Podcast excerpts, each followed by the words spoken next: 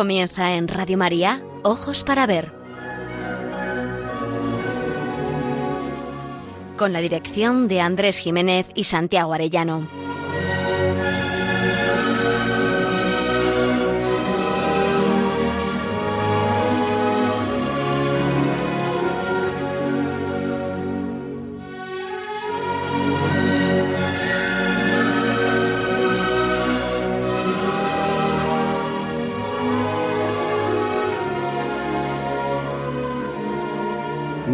Saludamos a todos nuestros oyentes en esta nueva edición de Ojos para Ver que emitimos desde Pamplona para Radio María el primer y tercer martes de cada mes.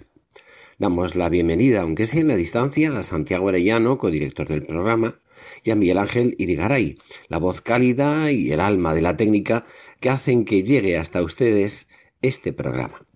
Les habla Andrés Jiménez y nos dirigimos a todos ustedes con un deseo principal, aprender a mirar para aprender a vivir.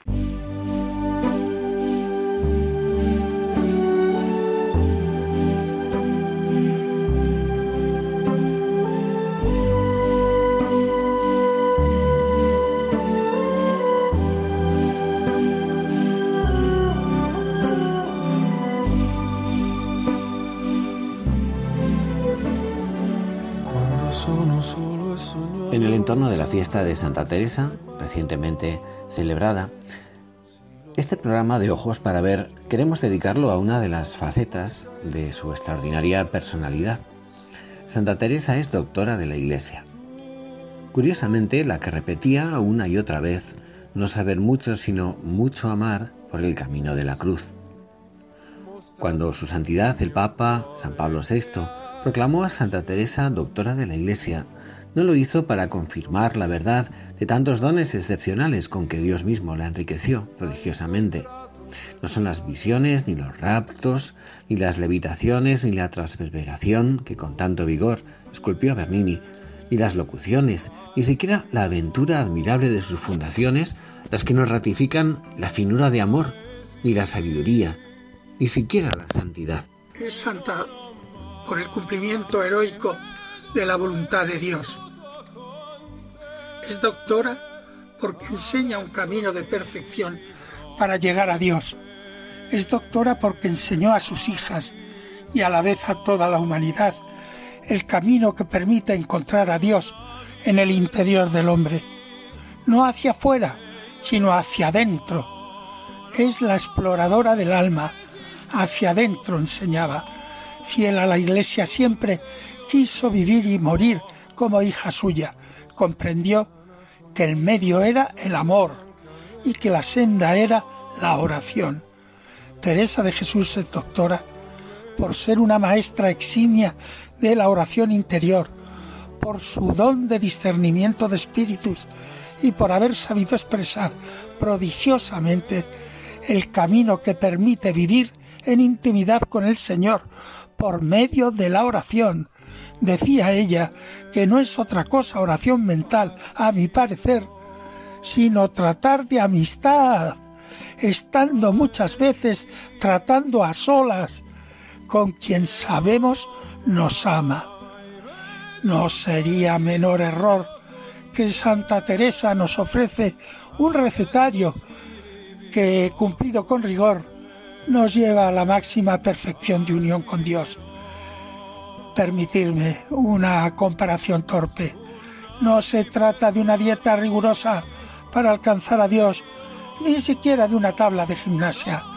Lo primero que aprendes en el camino de santidad espiritual teresiano es que quien dirige la aventura es Dios mismo. Fray Luis de León escribió una apología para defender los escritos de la santa, que aún después de muerta seguían en los entornos de la Inquisición. Declara con contundencia y para que se leyeran las obras de Teresa sin ninguna cautela o recelo. Para que se vea que es calumnia, propongo que oración de unión es una suspensión del alma en Dios que acaece cuando, estando uno orando y discurriendo con el entendimiento, Dios, aplicando su luz y su fuego, le allega así y le suspende el discurrir del entendimiento y le enciende la voluntad con un amor unitivo. Y añade, si dicen que esta oración no se puede adquirir por reglas y preceptos, dicen una gran verdad. Y esto es lo primero que estos libros avisan. Y en sí no dan preceptos ni reglas de ellas. Solamente amonestan a los que tratan de oración, si quieren llegar a este grado, que vivan con mucha pureza de conciencia y traigan desasido el corazón de las afecciones terrenas, y que aspiren siempre a lo que es más perfecto, que son preceptos y consejos del Evangelio. En el libro de las fundaciones, Santa Teresa distingue entre un arrobamiento verdadero y los falsos, con realismo vigoroso. Os elijo un fragmento de arrobamiento más enfermizo que de Dios. Yo ninguna ganancia hallo en esta flaqueza corporal, que no es otra cosa salvo que tuvo buen principio, mas sirva para emplear bien este tiempo, que tanto tiempo en bebidas. Mucho más se puede merecer con un acto y con despertar muchas veces la voluntad para que ame más a Dios que no dejarla pausada. Así aconsejo a las prioras que pongan toda la diligencia posible en quitar estos palmos tan largos, que no es otra cosa a mi parecer, sino dar lugar a que se tuyan las potencias y sentidos para no hacer lo que su alma les manda. Y así la quitan la ganancia que andando cuidadosos se suelen acarrear. Si entiende que es flaqueza, quitar los ayunos y disciplinas, digo los que no son forzosos, y a tiempo puede venir que se puedan todos quitar con buena conciencia, darle oficios para que se distraiga. Dios le dio la sabiduría infusa y naturalmente Teresa puso su natural sentido común.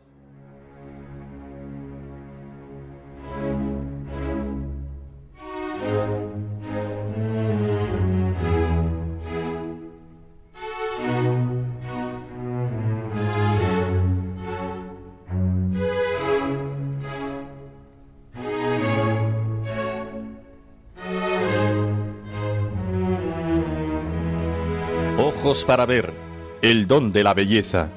Andrés Jiménez, Santiago Arellano.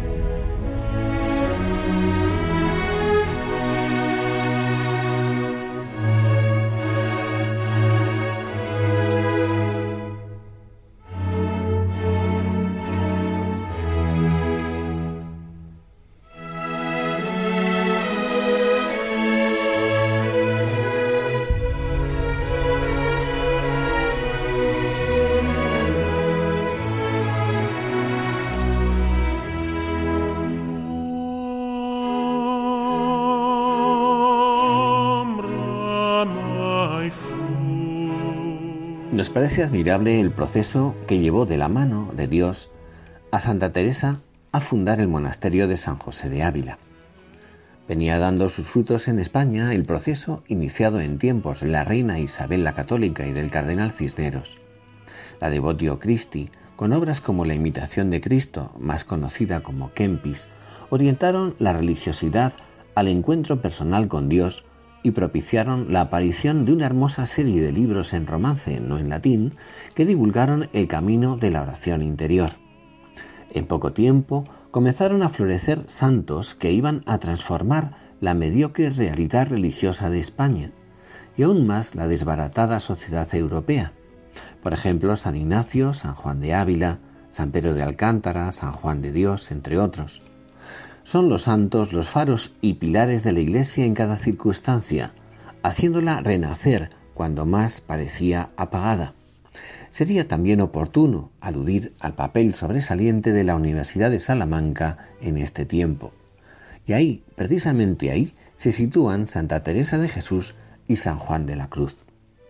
Nuestra santa irrumpe en el entorno del Concilio de Trento, que duró del año 1545 al 63. El libro de la vida se escribió en 1562. La primera edición se perdió y se volvió a redactar en 1565, que es la que conocemos. cinco capítulos dedica a contarnos la fundación de San José de Ávila. Todo se inició en aquella cuaresma de 1554. Teresa acababa de cumplir 39 años de edad, cuando contempló conmovida el rostro dolorido de Cristo. Su crecimiento espiritual se acelera. Recibe numerosas gracias con visiones muy vivas de un Jesús tan cercano que le hablaba con naturalidad y sencillez. Una fue espeluznante, la contemplación del infierno y de las numerosas almas que se perdían. Fue un revulsivo. Desde ese momento sintió un deseo muy vivo de poner algún remedio. Aquí nace su vocación reformadora y al mismo tiempo de fundadora. Como escucharéis al leer el fragmento del capítulo 32 del libro de la vida, fue el mismo Jesús quien le comunicó su deseo y hasta le sugirió que lo dedicase a San José. Un hermoso detalle del hijo hacia su padre adoptivo, pero aun teniendo la certeza de la gracia, anteponía siempre la autoridad de la Iglesia y de las Escrituras.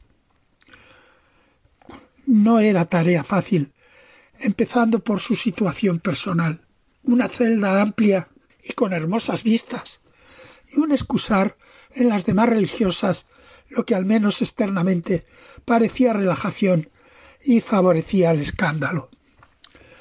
La santa sabía que la decisión tenía que suponer exigencia mayor. Su nuevo monasterio recuperaría la regla primitiva del Carmelo. Volverían a la austeridad, a la pobreza y a la exigencia de los fundadores.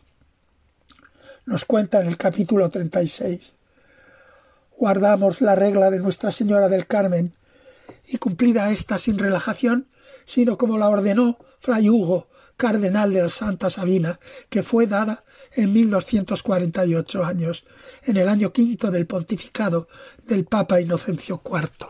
La dificultad mayor provenía de que todos eran contrarios al proyecto, en el Carmelo, en la jerarquía, en los letrados y hasta en el pueblo. Solo Jesús seguía en el empeño, un grupito de ilusionadas jovencitas, futuras monjas descalzas, y una señora viuda, doña Guiomar de Ulloa, que estaba dispuesta a ayudar con su patrimonio a levantar el nuevo monasterio. Maravilla ver cómo lo reconducía la mano directa de Dios, eso sí, con grandes penitencias, oraciones y sufrimientos. En 1560 todo estaba dispuesto, pero no se fundó hasta el 24 de agosto de 1562. Teresa tuvo que permanecer un año en la Encarnación y durante unos meses en Toledo, dejando solas a las cuatro novicias que habían comenzado la nueva vida monástica. Su alegría llegó al enterarse de que una bula del Papa Eugenio IV autorizaba la fundación y que nacía durante un tiempo bajo el amparo del Obispado de Ávila, con don Álvaro de Mendoza a la cabeza. El camino teresiano iniciaba su andadura estaban en germen las semillas que habían de florecer no solo en España, sino en el mundo entero. Pensaba qué podría hacer por Dios, y pensé que lo primero era seguir el llamamiento que Su Majestad me había hecho a religión, guardando mi regla con la mayor perfección que pudiese. Ofrecióse una vez, estando con una persona, decirme a mí y a otras que si no seríamos para ser monjas de la manera de las descalzas, monasterio en Madrid de franciscanas inspirado por San Pedro de Alcántara, que aún posible era poder hacer un monasterio. Yo, como andaba en estos deseos, comencélo a tratar con aquella señora mi compañera viuda que ya he dicho, que tenía el mismo deseo. Ella comenzó a dar trazas para darle renta, que ahora veo yo que no llevaban mucho camino y el deseo que de ello teníamos nos hacía parecer que sí. Mas yo, por otra parte, como tenía tan grandísimo contento en la casa que estaba porque era muy a mi gusto y la celda en que estaba hecha muy a mi propósito, todavía me detenía. Con todo, concertamos de encomendarlo mucho a Dios. Habiendo un día comulgado, mandóme mucho su majestad lo procurase con todas mis fuerzas, haciéndome grandes promesas de que no se dejaría de hacer el monasterio y que se serviría mucho en él, y que se llamase San José, y que la una puerta nos guardaría Él y Nuestra Señora la otra, y que Cristo andaría con nosotras, y que sería una estrella que diese de sí gran resplandor, y que aunque las religiones estaban relajadas, que no pensase se servía poco en ellas, que qué sería del mundo si no fuese por los religiosos, que dijese a mi confesor esto que me mandaba y que le rogaba a él que no fuese contra ello ni me lo estorbase.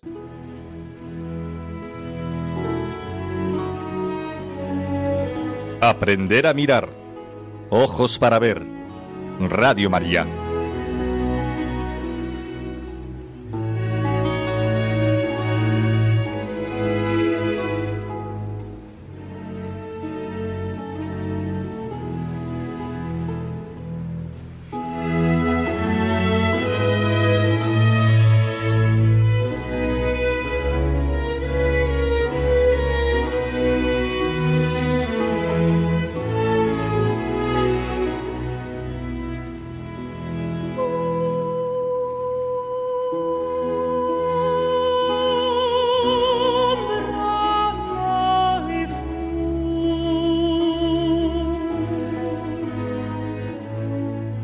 Controversias que afloran periódicamente en ambientes piadosos, por no hablar de religiosos, es el de la primacía de la oración vocal sobre la contemplación o viceversa.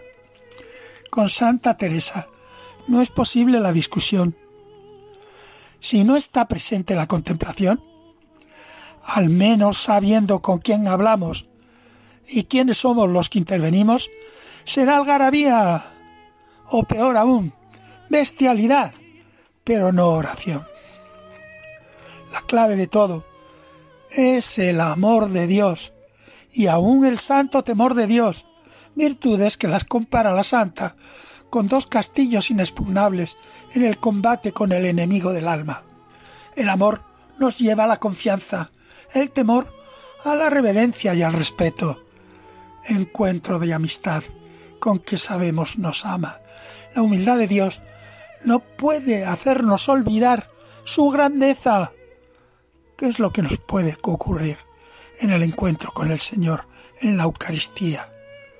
¿Cuál ha de ser nuestro trato con el Señor? Teresa con agudeza comenta que en el comportamiento mundano, al menos en su época, aunque es fenómeno universal, el trato a las personas lo demos según honra y dignidad, pero comenta con perspicacia porque acá no se hace cuenta de las personas para hacerlas honra por mucho que merezcan, sino de las haciendas. O como cuenta en el capítulo 34 del libro de la vida, lo que a ella misma le ocurrió durante su permanencia en el palacio de doña Luisa de la Cerda. Y más habréis menester, si no lo sabéis bien, de informaros y aun de deletrear lo que habéis de decir. A mí me acaeció una vez. No tenía costumbre a hablar con señores, e iba por cierta necesidad a tratar con una que había de llamar señoría. Y es así que me lo mostraron deletreado. Yo como soy torpe y no lo había usado, en llegando allá no lo acertaba bien. Acerté decirle lo que pasaba y echarlo en risa, porque tuviese por bueno llamarla Merced, y así lo hice. Podremos rezar el Padre Nuestro y el Ave María, o recitar el credo sin atender ni entender lo que decimos ni a quién se lo decimos? No se llama mental a la oración por tener la boca cerrada, como no es vocal, por solo mover los labios. Aunque los letrados, dice ella, pudieran decir que eso basta, Teresa no lo desea para sus hijas. De la misma manera que le sorprende que un cristiano pueda rechazar la oración mental oración vocal ha de ir siempre acoplada a la mental. Ni la recitación de las horas, ni el rezo del Santo Rosario se deben quedar en sonsonetes sin sentido, pese a que la rutina nos propicie la falta de atención, que bien sabe ella por experiencia de qué está hablando. Rezar el Padre nuestro exige, exige que contemplemos lo que pronuncian nuestras bocas, Sabed, hijas, que no está la falta para ser o no ser oración mental en tener cerrada la boca. Si hablando estoy enteramente entendiendo y viendo que hablo con Dios con más advertencia que en las palabras que digo, junto esta oración mental y vocal, salvo si no os dicen que estéis hablando con Dios rezando el paternoster y pensando en el mundo. Aquí callo. Mas si habéis de estar, como esa razón se esté, hablando con tan gran Señor, que es bien estéis mirando con quién habláis y quién sois vos, siquiera para hablar con crianza, porque ¿cómo podéis llamar al rey Alteza, ni saber las ceremonias que se hacen para hablar a un grande, si no entendéis bien qué estado tiene y qué estado tenéis vos? Porque conforme a esto se ha de hacer el acatamiento y conforme al uso, porque aun esto es menester también que sepáis. Si no, enviaros han para simple, y no negociaréis cosa. Pues ¿qué es esto, señor mío? ¿Qué es esto, mi emperador? ¿Cómo se puede sufrir? Rey sois, Dios mío, sin fin, que no es reino prestado el que tenéis. Cuando en el credo se dice vuestro reino no tiene fin, casi siempre me es particular regalo. Alábaos, Señor, y bendígoos para siempre. En fin, vuestro reino durará para siempre. Pues nunca vos, Señor, permitáis se tenga por bueno que quien fuere a hablar con vos sea solo con la boca, ¿Qué es esto, cristianos, los que decís no es menester oración mental? Cierto que pienso que no os entendéis, y así queréis desatinemos todos, ni sabéis cuál es oración mental, ni cómo se ha de rezar la vocal, ni qué es contemplación, porque si lo supieseis, no condenaríais por un cabo lo que alabáis por otro. Yo he de poner siempre junta oración mental con la vocal, cuando se me acordare, porque no os espanten, hijas, que yo sé en qué caen estas cosas, que he pasado algún trabajo en este caso, y así no querría que nadie os trajese desasosegadas, que es cosa dañosa ir con miedo este camino. Importa mucho entender que vais bien, porque en diciendo a algún caminante que va errado y que ha perdido el camino, le hacen andar de un cabo a otro y todo lo que anda buscando por dónde ha de ir se cansa y gasta el tiempo y llega más tarde. Quien puede decir es mal si comenzamos a rezar las horas o el rosario, que comience a pensar con quién va a hablar y quién es el que habla, para ver cómo le ha de tratar. Pues yo os digo, hermanas, que si lo mucho que hay que hacer en entender estos dos puntos se hiciese bien, que primero que comencéis la oración vocal que vais a rezar, ocupéis harto tiempo en la mental.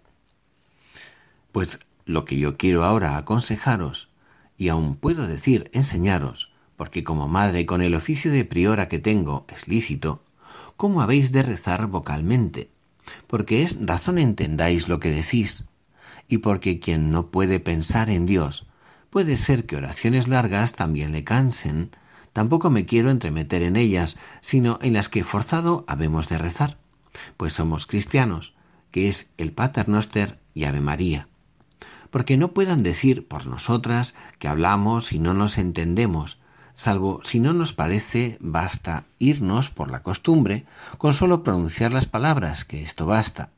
Si basta o no, en eso no me entremeto, los letrados lo dirán. Lo que yo querría hiciésemos nosotras, hijas, es que no nos contentemos con solo eso.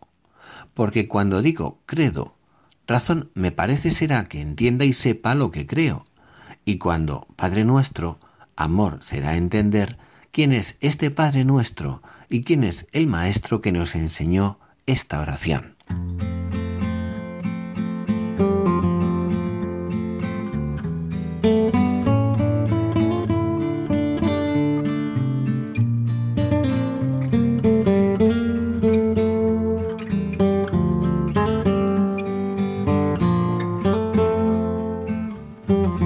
Ojos para ver, momento para la pintura.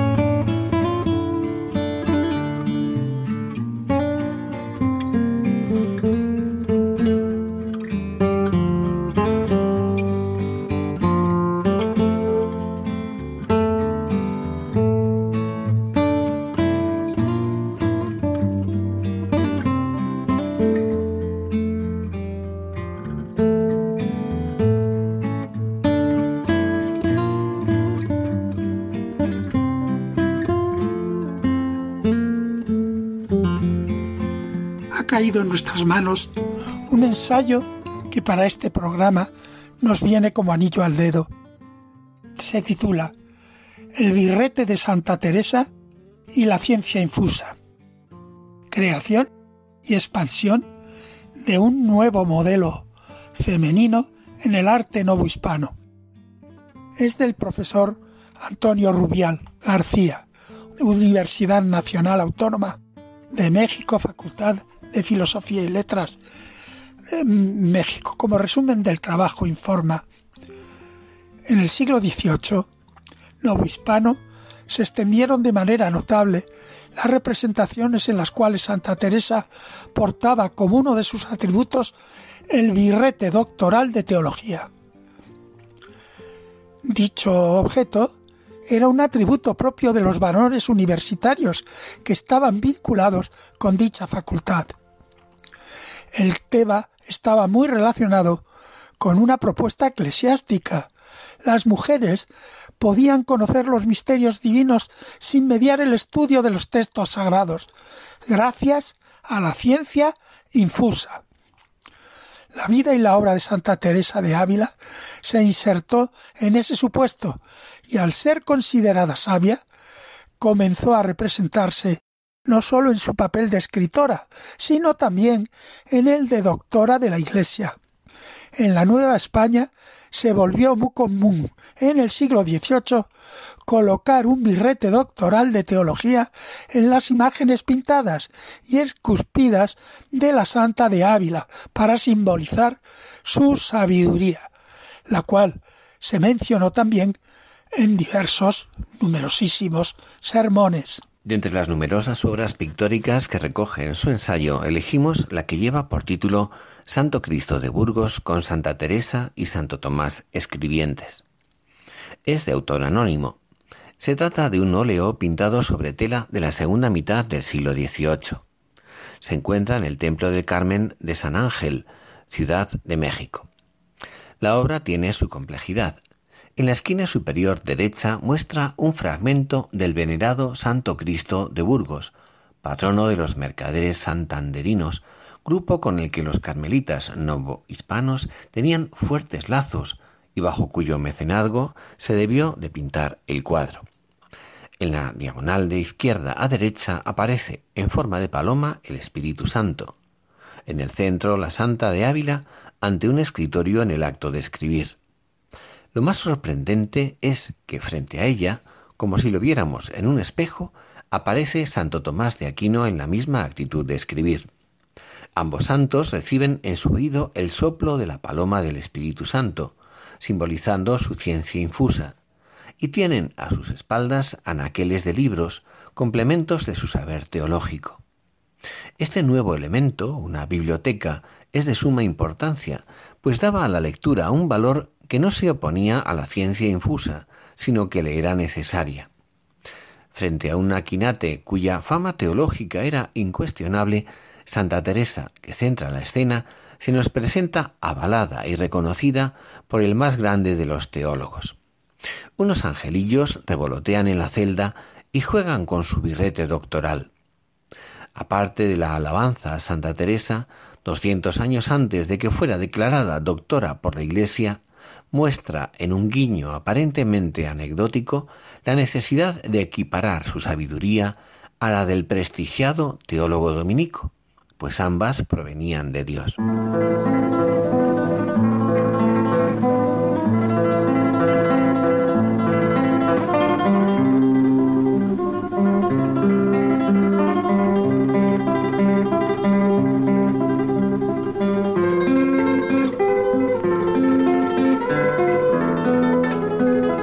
Momento para la poesía. Ojos para ver. Radio María.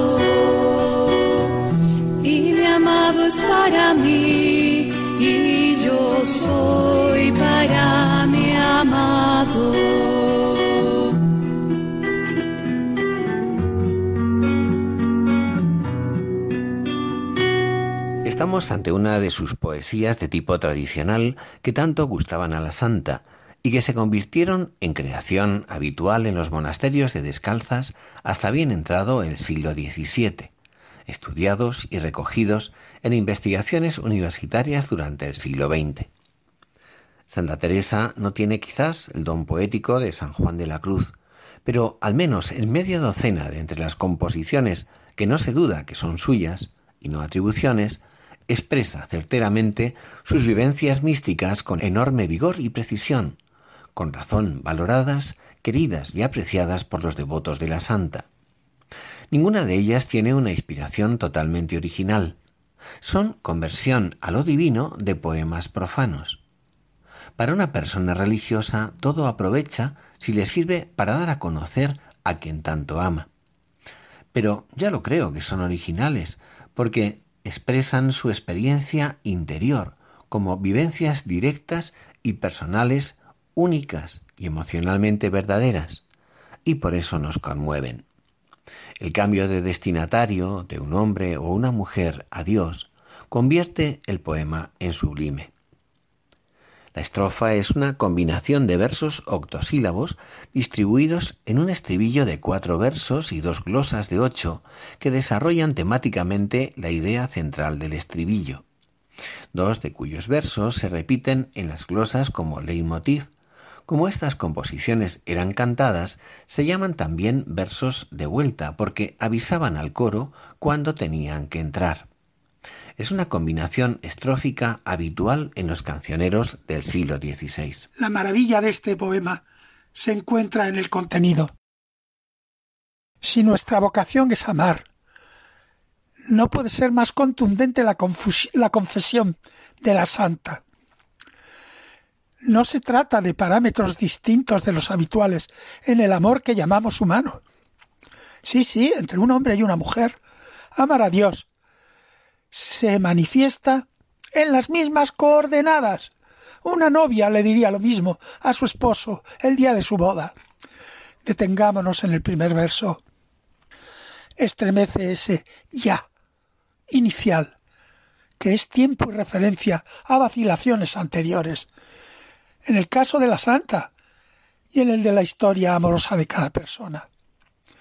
Aceptada la decisión, el ya se convierte en inamovible. Por eso la rubrica con la expresión toda, sin resquicios ni recovecos donde ocultar parte de nosotros mismos, toda del todo, y dos verbos que definen el secreto del verdadero amor, entregar y dar, o sea, hacer que el otro sea dueño de nuestra identidad más plena y secreta, pero es en los pronombres personales, donde el acto de donación amorosa alcanza su plenitud. Yo entregué una cosa, quizás regalo o don. Yo di, pero ¿A quién o qué diste? Y surge el pronombre me, me di, complemento directo, me entregué, me di a mí, expresión de un acto libre y decidido, como debe ser.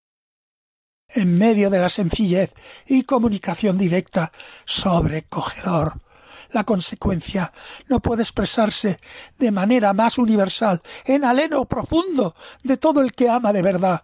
Mi amado es para mí y yo soy para mi amado. No deja de sorprenderme el verso segundo. Suerte y trocar parecen alguna relación con el mundo del canje y del interés comercial y de la fortuna aplicado al amor de Dios. No cabe duda de que es ponderativo, de que en tales comercios ha salido ganando el ser humano. Con Dios no se pierde nunca. Las glosas desarrollan la metáfora de la caza, flecha y herida, nada original en cuanto al lenguaje poético, pero certero, para expresar que es Dios el protagonista de este amor, cazador que no falla en sus disparos y que a pesar de sus dolorosas heridas siempre será por sus efectos dulce cazador. El amor como flechazo, como hallazgo inesperado, no para el amado, sino para la amada con la conmovedora expresión dejó herida en anhelo de ser correspondida, pero al mismo tiempo rendida y sin resistencia en los brazos del amor. El trueque ha sido tal que ha cobrado en pago sorprendente nueva vida y tanto, pues nada menos, ha igualado en el encuentro dos seres infinitamente separados en la segunda glosa continuamos con la imagen de la herida y de la flecha. Una palabra me conmueve sobre las demás. Enervolada. Enervolada. Que no tiene nada que ver con enarbolada. Es en estas ocasiones cuando se descubre el genio del oficio poético, la inspiración admirable, enarbolar es untar la punta de las saetas con venenos extraídos de hierbas. Dios ha untado la flecha con veneno de su amor. Maravilloso veneno. Y ha quedado rendida e irresistiblemente envenenada en sus amores. El veneno del amor de Dios. Toda la vida de Santa Teresa es una historia de amor. Cuando en las edades moderna y contemporánea se presentaba a un Dios distante, ajeno a las vicisitudes y sufrimientos de los seres humanos o inexistente, Santa Teresa nos lo descubre como un ser vivo, cercano, enamorado hasta la locura, capaz de oír nuestras súplicas y de estar a la espera de cada uno de nosotros de corazón a corazón. En la vida, en las fundaciones, en el camino de perfección o en las moradas, en todas sus obras menores, sean exclamaciones o cartas, oímos hablar a Dios como si estuviera a este lado de nuestra existencia, entre los pucheros. El amor en Santa Teresa no es una estrategia apostólica para difundir la religiosidad o incrementar el número de seguidores de la Iglesia. Habla en verdad. El estribillo mi amado es para mí y yo soy para mi amado no es un juego poético ni una licencia del arte retórico de persuadir. Habla de lo que vive y vive lo que ha descubierto en la buena nueva del Evangelio. Ha descubierto a Cristo, se ha encontrado con Él y vive en el amor de la Iglesia por y para Él. Ya toda me entregué y di. Esta es Santa Teresa.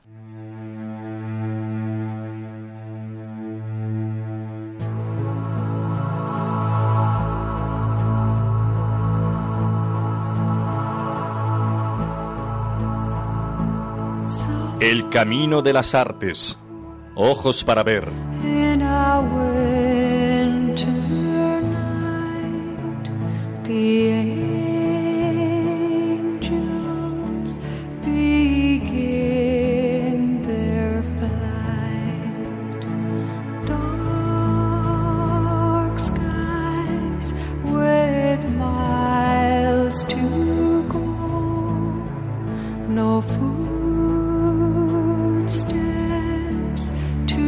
Lost in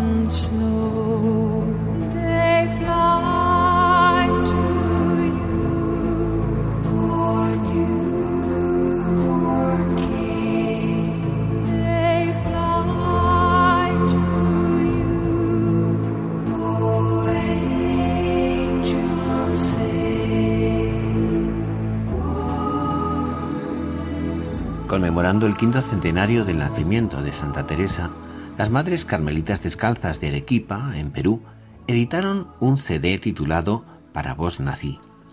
Son trece canciones inspiradas en los escritos de Santa Teresa de Jesús que transmiten el recorrido espiritual de la fundadora del Carmelo. De entre ellas hemos escogido la que lleva por título Vivo sin vivir en mí, que musicaliza el poema de la Santa Madre que lleva ese mismo título.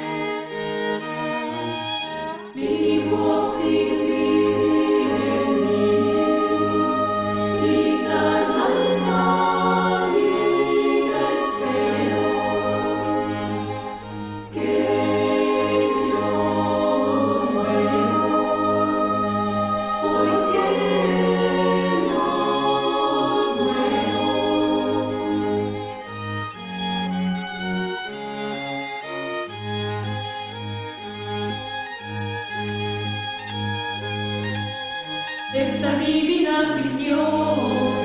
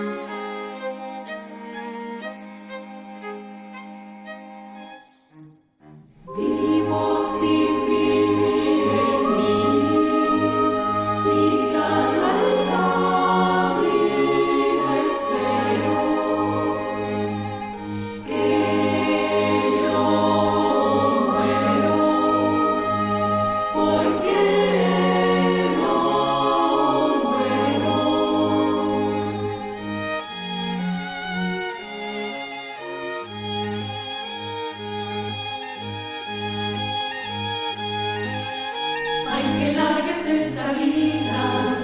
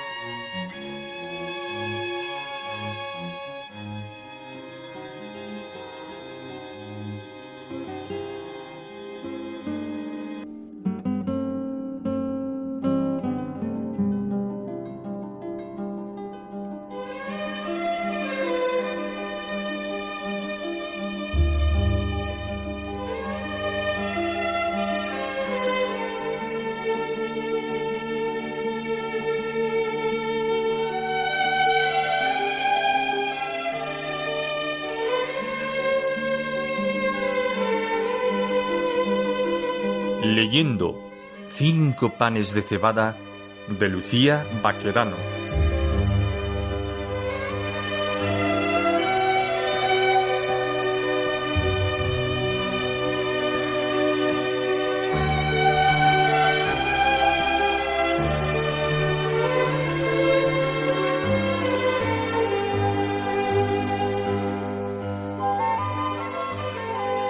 Habíamos dejado a Muriel, la maestra novata de Beirechea, moderadamente ilusionada por el giro de los acontecimientos al comenzar el curso. En los primeros días había llegado a la determinación de marcharse de allí al cabo de un mes, y todo lo más por Navidad. Pero pasadas las primeras impresiones y tras un comienzo desalentador, sobrevino la esperanza de encontrar en algunas personas la comprensión y el consejo. En especial, el cura del pueblo, don José Mari, le hizo pensar en que tal vez Dios le había traído a esa pobre escuelita para ayudar y servir a los niños y a sus familias a sacar lo mejor de ellos mismos, y que quizá esperaba mucho de ella en su vocación de maestra. Esperaba sin duda que les quisiera y que sembrara en ellos el deseo de aprender y de cultivar su naciente personalidad. Pero, ¿sería ella capaz de perseverar? Las dudas empezaron a disolverse de manera imperceptible a medida que se volcaba en adecentar el aula, preparaba sus clases y empezaba a conocer a sus pequeños escolanos. Al mismo tiempo, las familias, comenzando por la de Isabel y Pello, en cuya casa se alojaba, o la de Ana Marigoñi, la joven que le ayudó a limpiar la escuela, iban tomándole cariño y mostrándose más y más acogedoras. Lo cierto es que tras las primeras semanas notó que los niños la querían y tenía la impresión de que también los mayores la iban aceptando.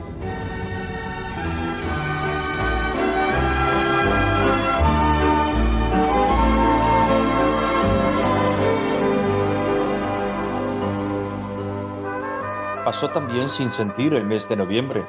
Terminaron de deshojarse los árboles y el viento frío comenzó a sacudir violentamente sus peladas ramas.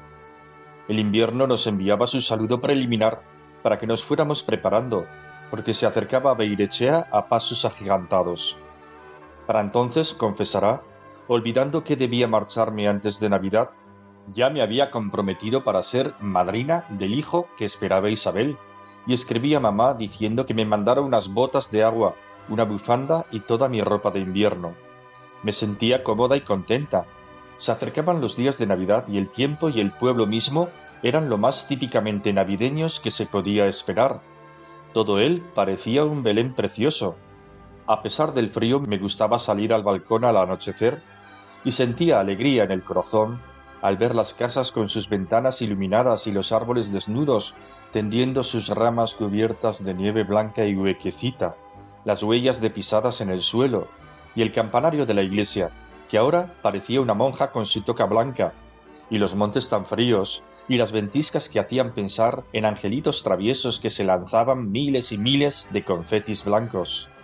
Me di cuenta de que era feliz aquel día en que don José Mari decidió ir a Pamplona y regresó al poco rato. No sé cómo decírtelo, hija, pero no ha salido el autobús. El puerto está cerrado. Y si sigue nevando así, no vas a poder ir a tu casa para Nochebuena.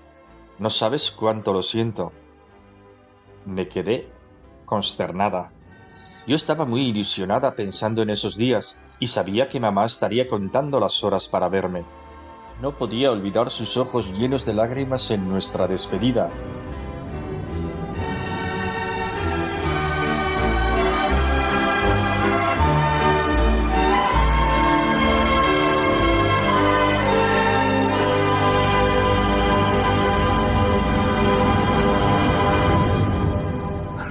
De casa de los Goñi, que tenían teléfono, y tras contar a sus padres que no podría pasar la Navidad en Pamplona con ellos, le asaltó el extraño presentimiento de que quizá fuera mejor así. Podría ser que si iba con su familia durante las vacaciones ya no volviera a Beirechea y que todo lo vivido durante el primer trimestre, sus temores y frustración del comienzo, el trabajo agotador de los primeros días, la lenta superación de las barreras emocionales con los vecinos del pueblo, la conciencia creciente de haber sido elegida por Dios para entregarse de corazón a ellos y a sus hijos, y la recuperación de la confianza en sí misma, todo aquello no habría servido para nada.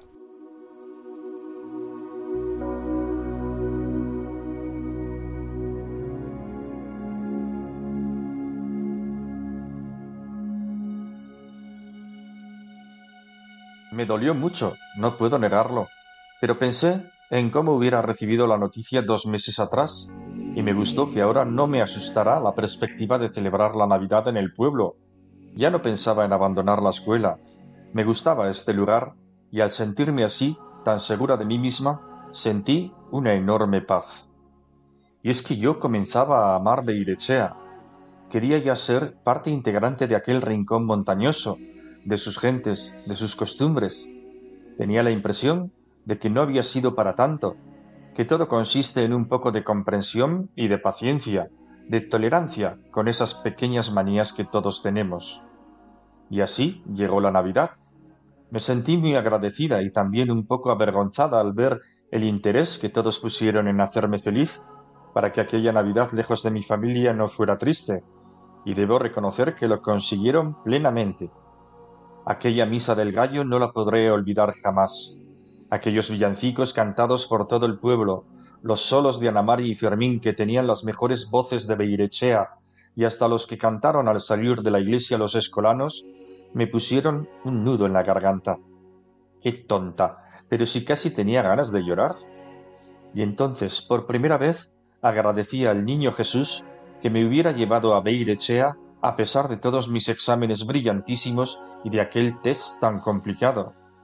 Sí, la escuela de Beirechea, mi pobre escuela, era la que yo siempre había soñado. Solo entonces lo comprendí. Muriel, me parecía que decía el niño Jesús, pero qué tonta eres. ¿Es que crees que yo no sabía lo que hacía cuando te traje con nosotros a Beirechea? Me quedé muy sorprendida de que también el niño Jesús dijera nosotros, como aquel día lo hiciera don José Mari, cuando yo todavía era una maestra vanidosa, llena la cabeza de sueños tontos que me impedían ver lo que podía encerrar dentro de sí aquella escuela que por fuera se desmoronaba. Cuando salimos de misa, había dejado de nevar, y el cielo estaba tachonado de estrellas brillantes y pequeñitas que tintineaban con timidez.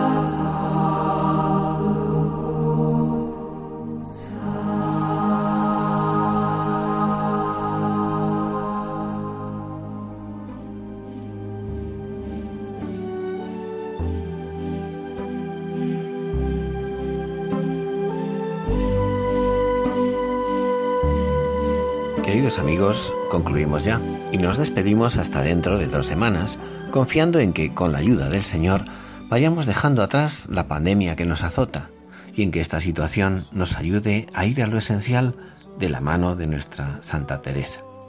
Les recordamos también que el contenido de este programa, además de los podcasts de la web de Radio María, queda a su disposición tanto en texto como en audio en la web www.labellezaquesalva.es www.labellezaquesalva.es Un saludo muy cordial y que tengan todos un hermoso día.